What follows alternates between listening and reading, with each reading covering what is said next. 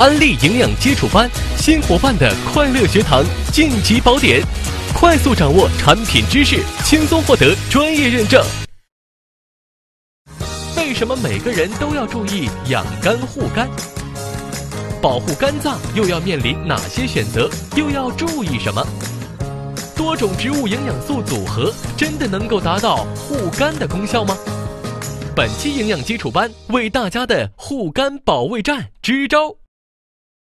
接下来我要跟大家聊一聊护肝这个话题。然后提到护肝呢，大家都知道肝很重要。我想告诉大家，对于一个普通人，其实你不需要非得记住肝脏到底有多重，你只要知道肝脏有一些基本的功能，最起码你要知道肝脏在我们人体的哪个位置。大家说，肝脏在我们人体的哪个位置呢？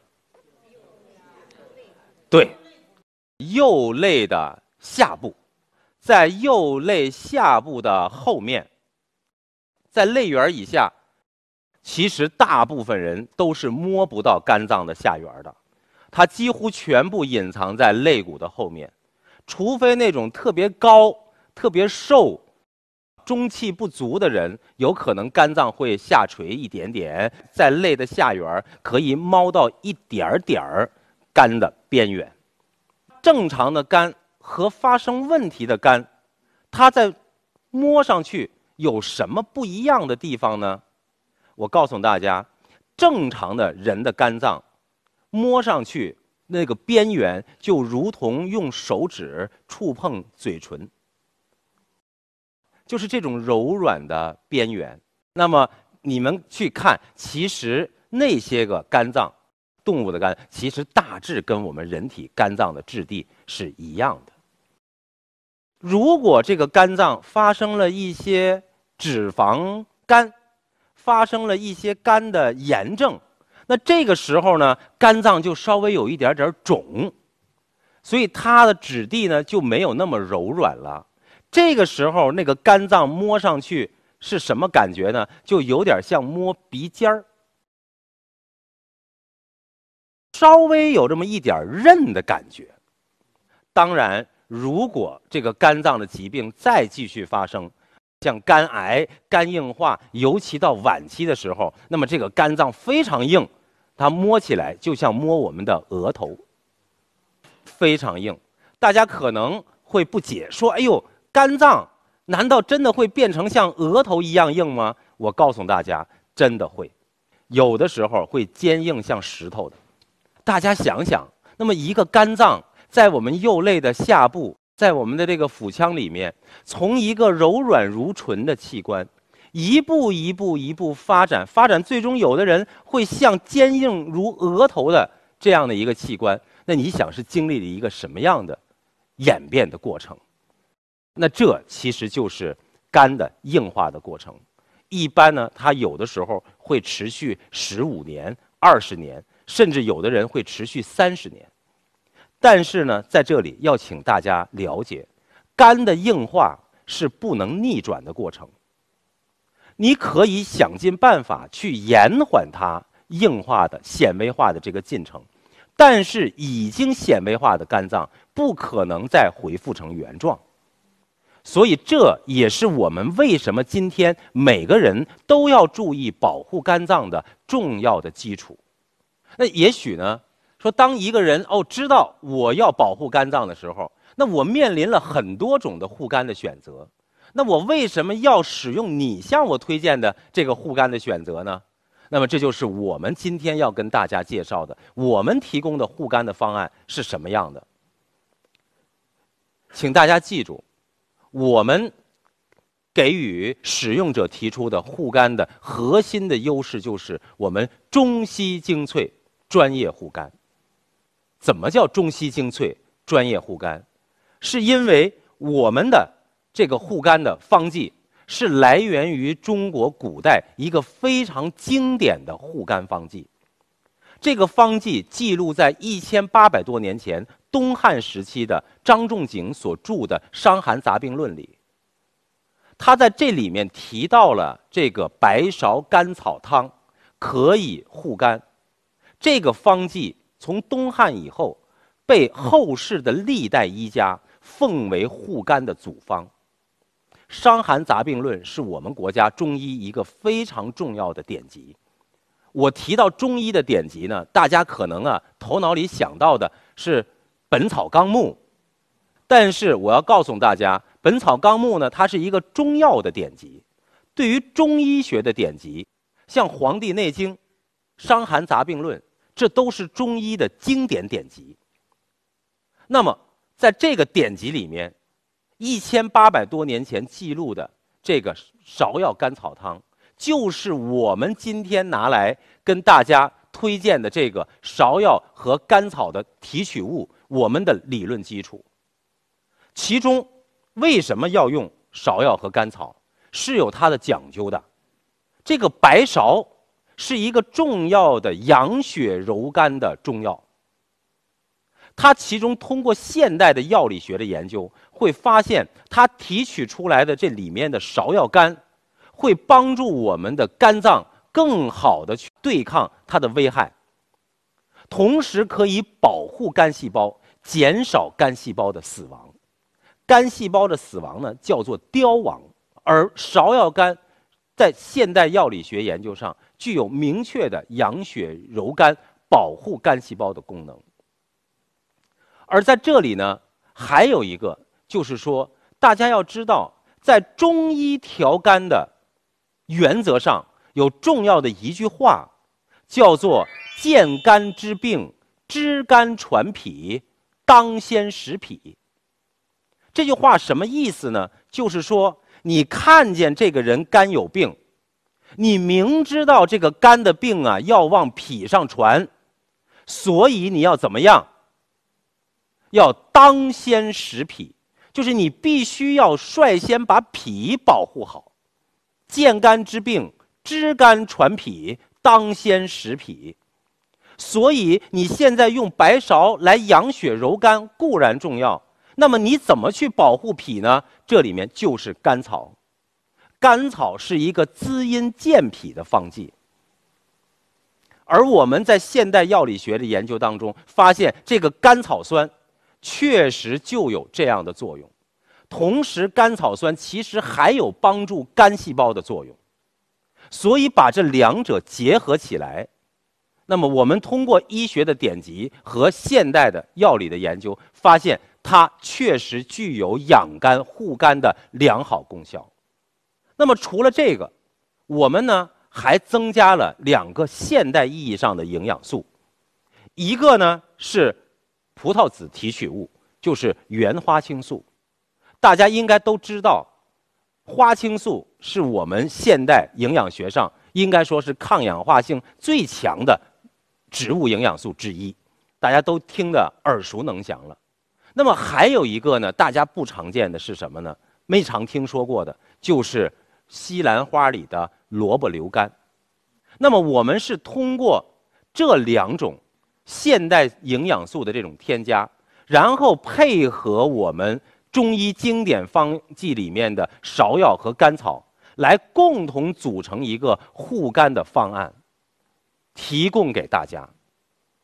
我们来看，有了这样的组分，是到底如何在我的体内帮助我抵抗肝的损伤的？我在这里先带着大家了解一下，产生化学性肝损伤的到底是一个什么样的机制。这个图的。这边呢，是我们伤肝的各种因素。这个图的右侧呢，是伤肝最终导致的结果。大家可以看到，伤肝的因素有哪些？第一个，喝酒。大家要知道，在饮酒这个方面，一个成年人一天能够处理的酒精的量。相当于高度的白酒，三十克。我估计可能生活当中很多爱喝酒的人，酒量都要远远大于这个量。那其实应应该说，很多人也许只是晚餐前的这一顿酒，就已经超过肝脏的处理能力了。另外还有一个就是药物，我们吃的所有口服的药物，大家记住，所有口服的药物进入我们人体之后，首先都要经过肝脏的代谢，从而也在一定程度上增加了肝脏的负担。当然，还有本病比这个词呢，相对比较专业，但是呢，我告诉大家它从哪儿来，大家觉得非常的常见了。苯并芘。其实就是烧糊了的东西再加热产生的物质，就是致癌物苯并芘。比如说，我们吃烧烤，烤在这个炉架上，有一些已经糊了，但是还有一些还没熟，要不要继续烤？要。那么糊了的那个地方是不是会再加热？对。最终，它产生的就是致癌物苯并芘。锅里油炸，炸着一些食物，大家看炸在表面上的油锅表面上的这个食物金黄酥脆，那肯定不是糊了的东西呀。那么它这里面有没有苯并芘呢？我告诉大家，你不要忽视，在你炸的这个东西浮在油锅表面上的时候，其实它掉下来的渣。已经在油锅里反复的炸了很多遍了，所以大家你发现油锅炸东西炸久了以后，这个油已经不是刚买来的时候那种淡淡的黄色了，已经变成了什么颜色？深黄色、棕黄色、深棕色、褐色，甚至有人更干脆的说是黑色。那么，那这里面为什么它要变成这些颜色呢？其实都是炸糊了的东西在这里面反复的再继续炸。苯并芘的危害，大家不要小觑。我在上大学的时候，做苯并芘的实验，老师要千叮咛万嘱咐，说明天一定要戴手套来，因为我们要做苯并芘的实验。为什么？因为如果你取这个试剂的时候不小心，苯并芘溅到了你的手上，都容易诱发皮肤癌。也曾经说，我们在做实验研究的时候，我们需要在动物的身体上建立一个肿瘤的标本。那么，有一种快速在动物体内建立肿瘤标本的方法，就是把小鼠后背的皮肤剃光，那个毛剃光，然后。不断的每天点一滴苯并芘，大约十五天以后就会产生一个皮肤癌的模型，所以大家不要小觑我们生活当中所处处面对的这些致癌的因素。另外还有就是我们提到的黄曲霉毒素。黄曲霉毒素大家可能在生活当中不常遇见。觉得说，如果有发霉的粮食，我是绝对不会购买的，因为我买的米都是在超市里自己一把一把挑的。但是我想告诉大家，大家理解的这个霉，这个霉菌和黄曲霉毒素还不是同一种东西。这种黄曲霉毒素不是那种看上去有绿色的、有蓝色的那种霉菌。而其实就是一种淡淡的黄色。它怎么产生？就是当我们在食物、粮食的储存当中有潮气，那么长时间的储存就容易发生这种黄曲霉毒素的污染。而黄曲霉毒素，大家要知道，黄曲霉毒素对人体的毒性，要比砒霜在同等质量下对比。是砒霜的六十八倍。一个像芝麻粒儿大小的黄曲霉毒素，就可以毒死很多成年人。而黄曲霉毒素进入我们人体以后，在我们人体里的直接的靶器官就是肝细胞，所以它是进入体内专门上干的。今天。也许我们大家能够保证自己买的粮食不遭受黄曲霉毒素的污染，但是不能够保证您在外面吃不到由黄曲霉毒素污染的粮食制成的食物。所以，大家要保持足够的警惕性，要知道懂得如何关爱自己的身体，保护自己的健康。再有一个呢，就是食物当中残留的农药，食物当中长时间储存还会产生的亚硝酸盐，这些呢，我相信大家都应该比较了解了。至于四氯化碳呢，其实在生活当中也不少见，它就是我们服装干洗剂里的一种主要的成分，以及一些装修材料当中、粘合剂当中都会混有四氯化碳。而四氯化碳进入我们人体内，它的靶器官也是肝细胞。提到了这些伤肝的因素，那么最终进到体内，伤害了肝细胞，肝细胞会慢慢的发生脂肪肝，发生肝炎，以及肝硬化，最终导致肝癌。那么是通过一个什么样的机制呢？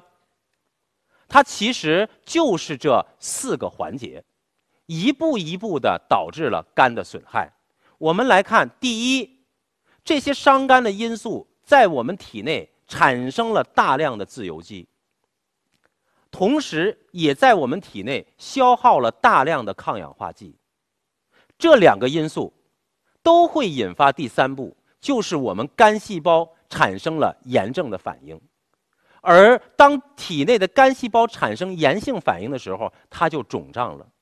长时间的肝细胞在这种炎症的刺激下，不断的浸染，一直是炎症，反反复复，那么最终这个肝细胞就容易凋亡死亡。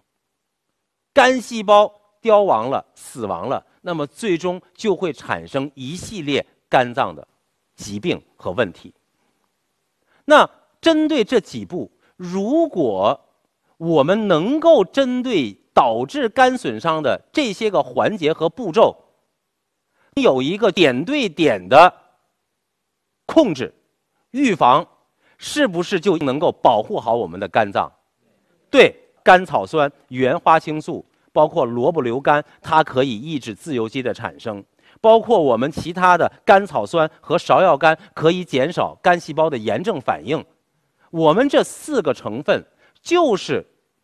不同的组合在不同的环节上都可以产生良好的作用，从而保护我们的肝脏。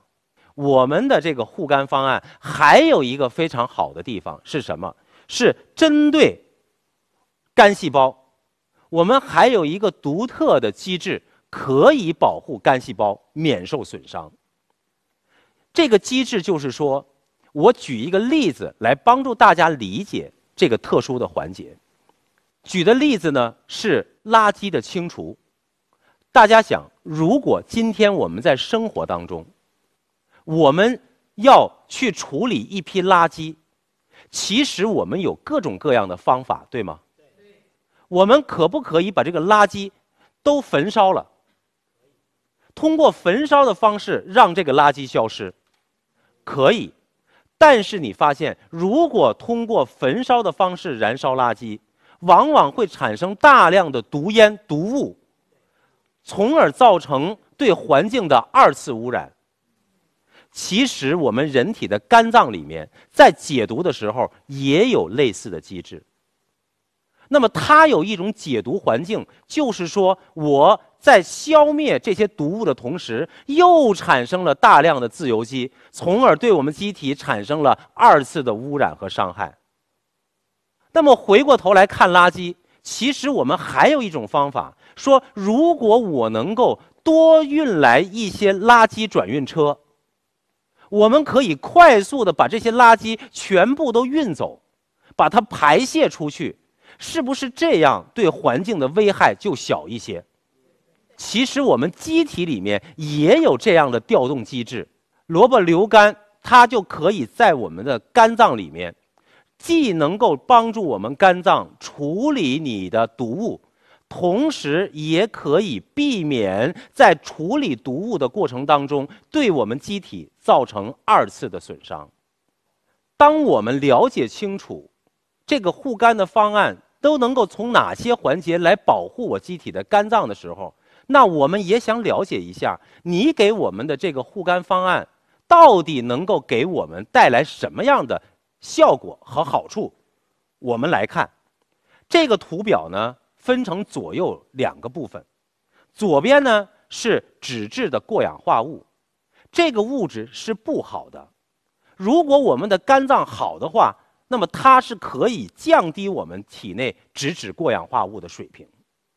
右边的这个表格呢是测的过氧化酶，过氧化酶是一个好的物质。如果我们肝脏处理毒物的能力强的话呢，实际上是这个肝脏里面过氧化酶的含量要高。那么这里面我们就做了我们的护肝的方案对于机体的这种影响。这个实验我们就可以看到，当使用了这个方案以后，体内的实验组脂质过氧化物的含量下降了百分之四十四，而使用了这个护肝方案以后，机体里好的这个过氧化物酶的含量上升了百分之五十九。同时，我们也做了一个动物实验，就是关于动物脂肪肝的。病理的切片，这张图呢，病理的切片图相对比较专业。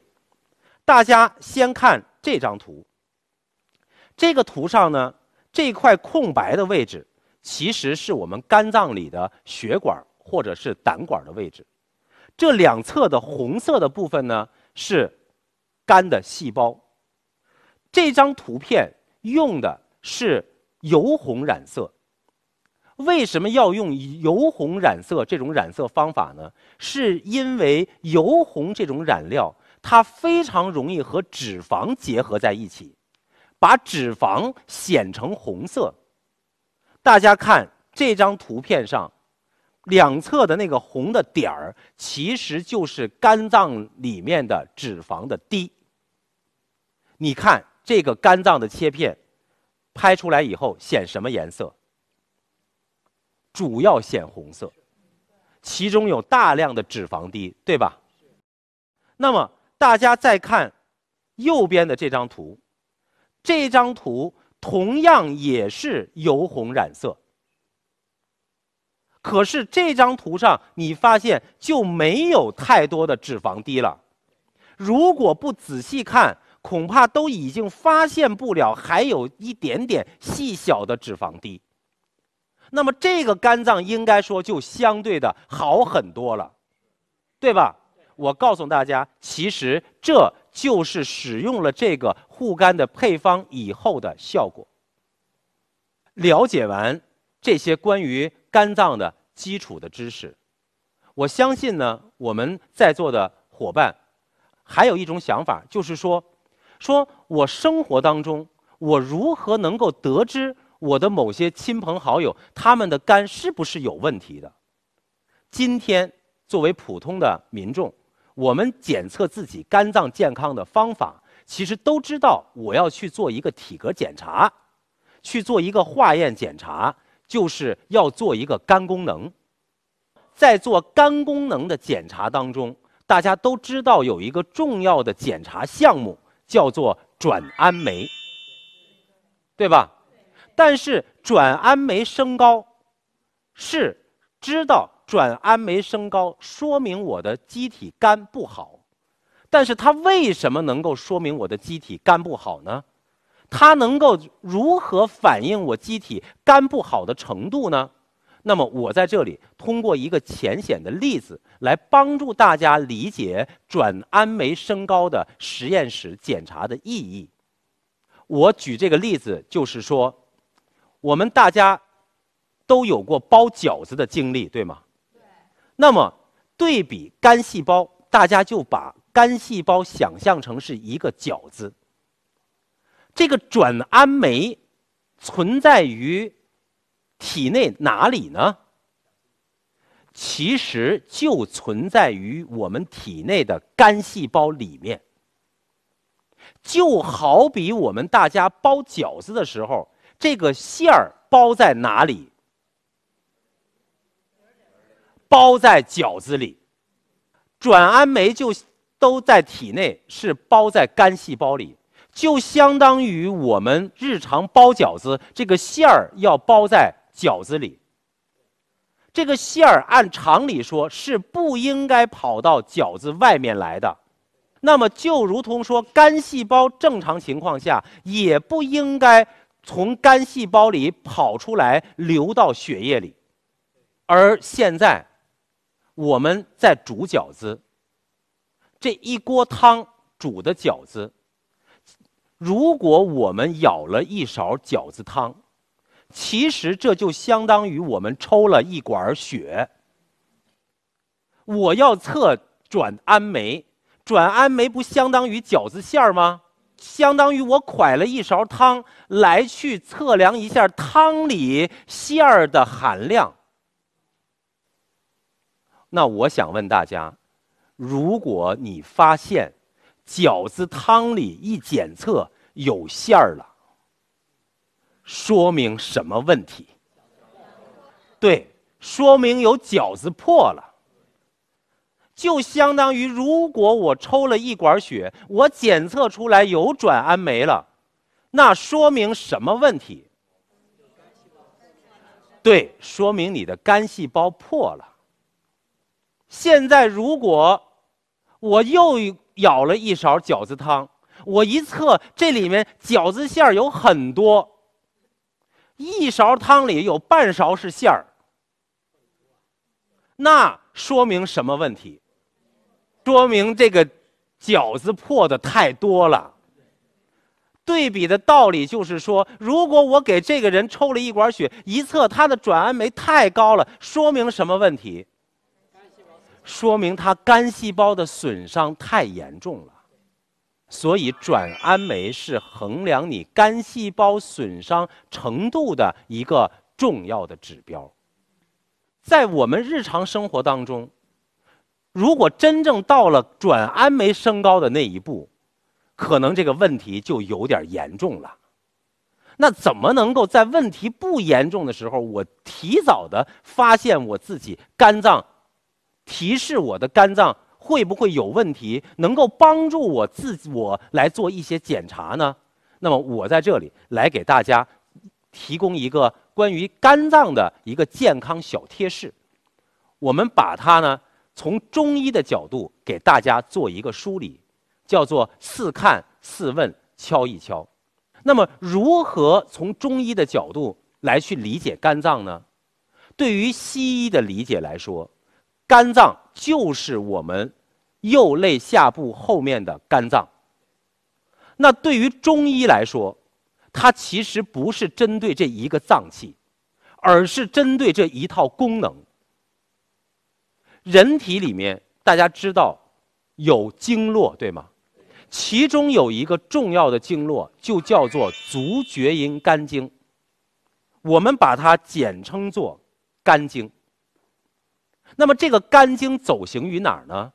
就是从我们的大脚趾的后面，一直顺着我们的小腿的内侧、大腿的内侧上行，然后绕行于我们的生殖器官，然后顺着我们的腹腔继续向上行，然后从两肋往上走，然后走到我们的咽喉，在咽喉里面绕行，最终从我们的面颊穿出，然后顺着我们的颧骨、面颊的两侧，然后上行于我们的。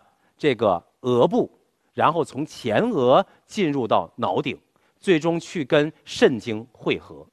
那么这就是我们肝经的一个在人体里走行的一个路线。那么对于中医的肝的理解，其实有很多就认为说肝经上的问题都跟肝这个脏腑的功能是相关的。所以我们就来看。那你这个肝经所走行的这些区域，都有哪些？那么它就有可能提示我们，肝脏会有一些问题。所以我们先来看，是我们通过肉眼就能够看清的一些问题。比如说，我们看我们的脸，因为肝经走行于颧骨、前额，我们会发现。如果肝经、肝的中医的肝的功能不好的人，他会容易在两颧长深色的斑。这种深色的斑也许形状并不规则，也许并不隆起于皮面。我们叫它黄褐斑也好，我们叫它蝴蝶斑也好，总之，它是在这个区域里面发生了这种颜色加深的斑片。同时，还有一个，我们说，因为肝经要从前额往头顶上走，所以你会发现，肝经亏虚的人，在两鬓和前额容易早生白发。我们常说。人老了以后，两鬓容易斑白，为什么？那就是因为随着人的衰老，他的肝气也越来越不足了。当他慢慢肾气不足的时候，他的颠顶就是头顶也会慢慢的生出白发。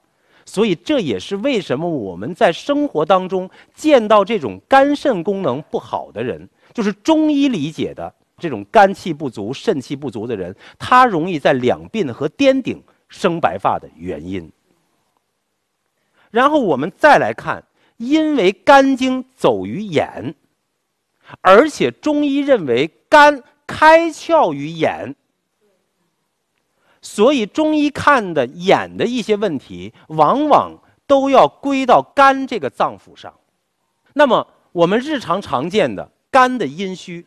比如说，我们有很多人经常要去看很多的书籍也好，是吧？然后电脑也好，大家发现我们今天现代人的用眼的习惯，跟九十年代以前，不用跟旧社会比，就跟九十年代以前，可能都有一个重要的变化，就是九十年代以前的人，上个世纪的人，可能更多的看的都是反光的物体，书啊。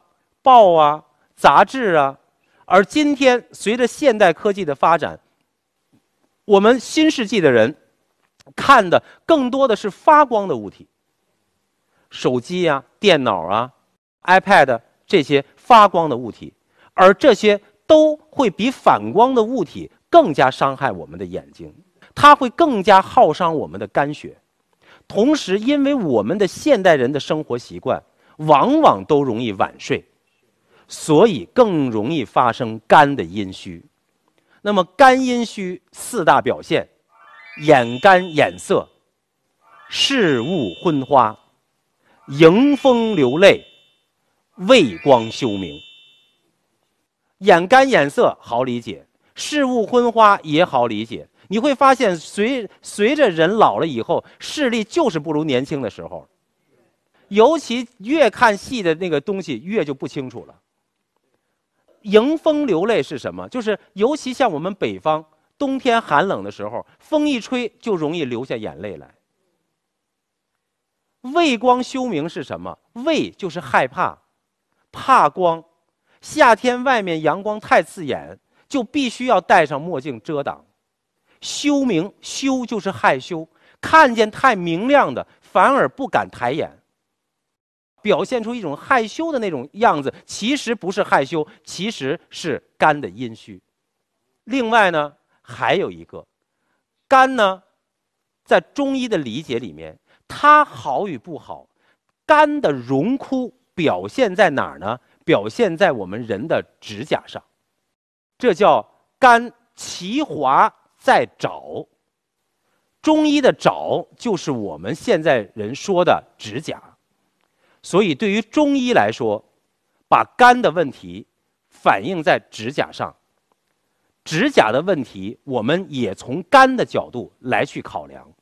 那么，甲上容易生横纹、生纵纹，容易有坑、有小点儿、有斑，容易折、容易断、容易脆等等这些问题，中医都把指甲的问题归到肝的系统来去考虑。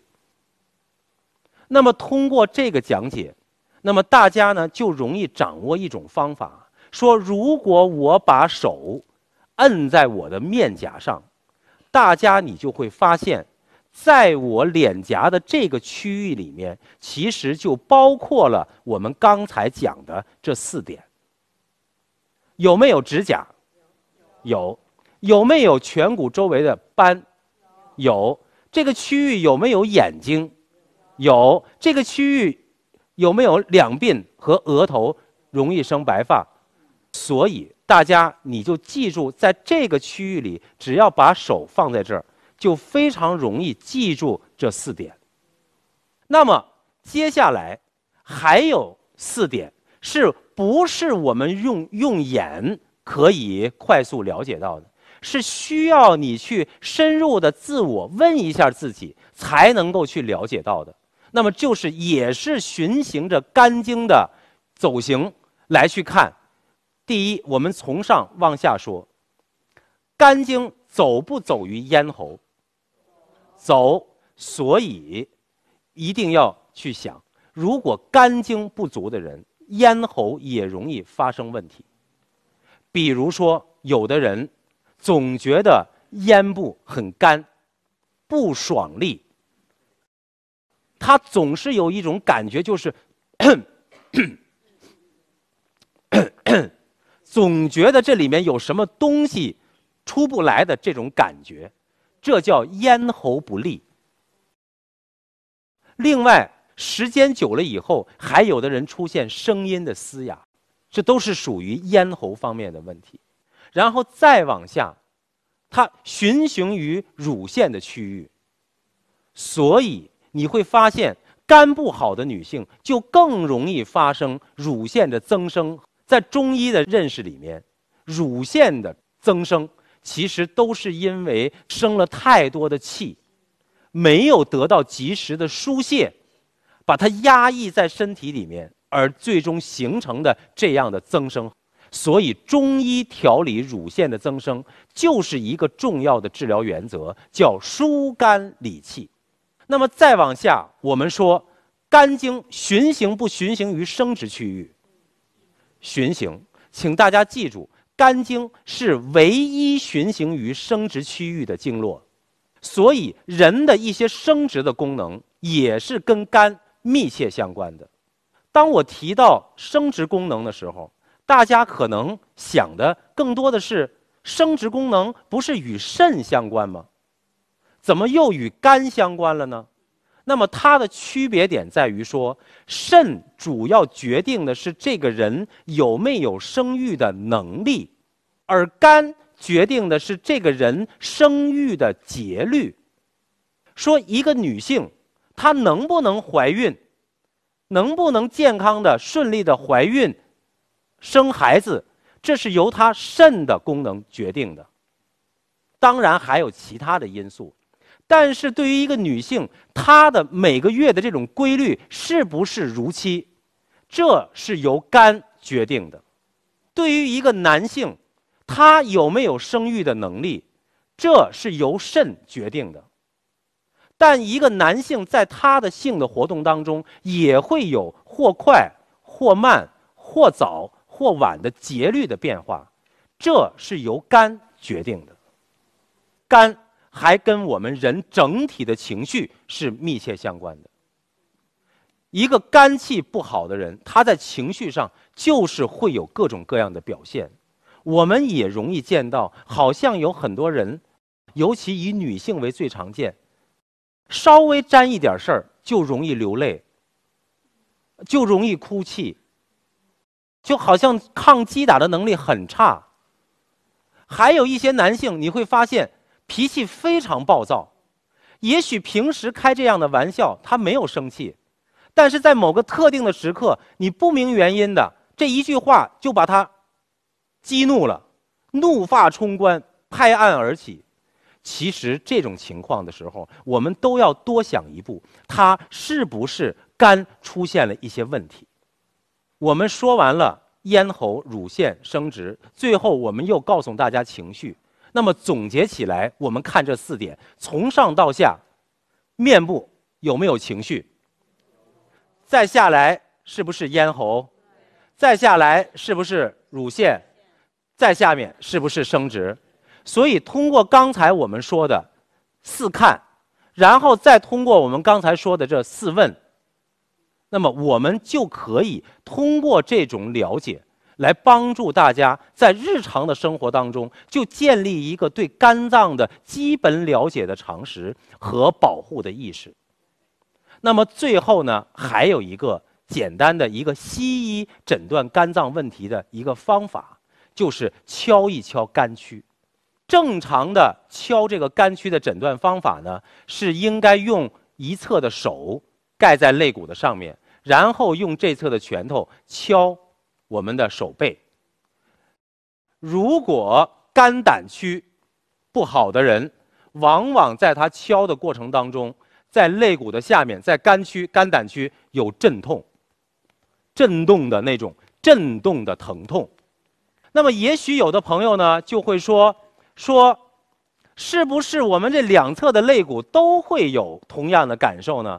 那么我们也可以做一个对比，左侧的肋骨下面就是我们的脾，也是一个实质性的脏器。你会发现，当你敲左侧的肋骨的时候，就没有太不舒服的感觉，而往往主要不舒适都集中在右侧肋骨的这个肝胆区里面。那么这。也是一种提示我们要重点关注肝胆问题的重要的一个观察点。说到这里呢，我们既带着大家一起了解了肝脏的以及它产生损害的一些机理，同时我们也了解到我们的护肝的方案能够帮助我们的使用者带来什么样的好处和收益。最终，我们也教给了大家一些在日常生活当中了解肝脏健康的问题。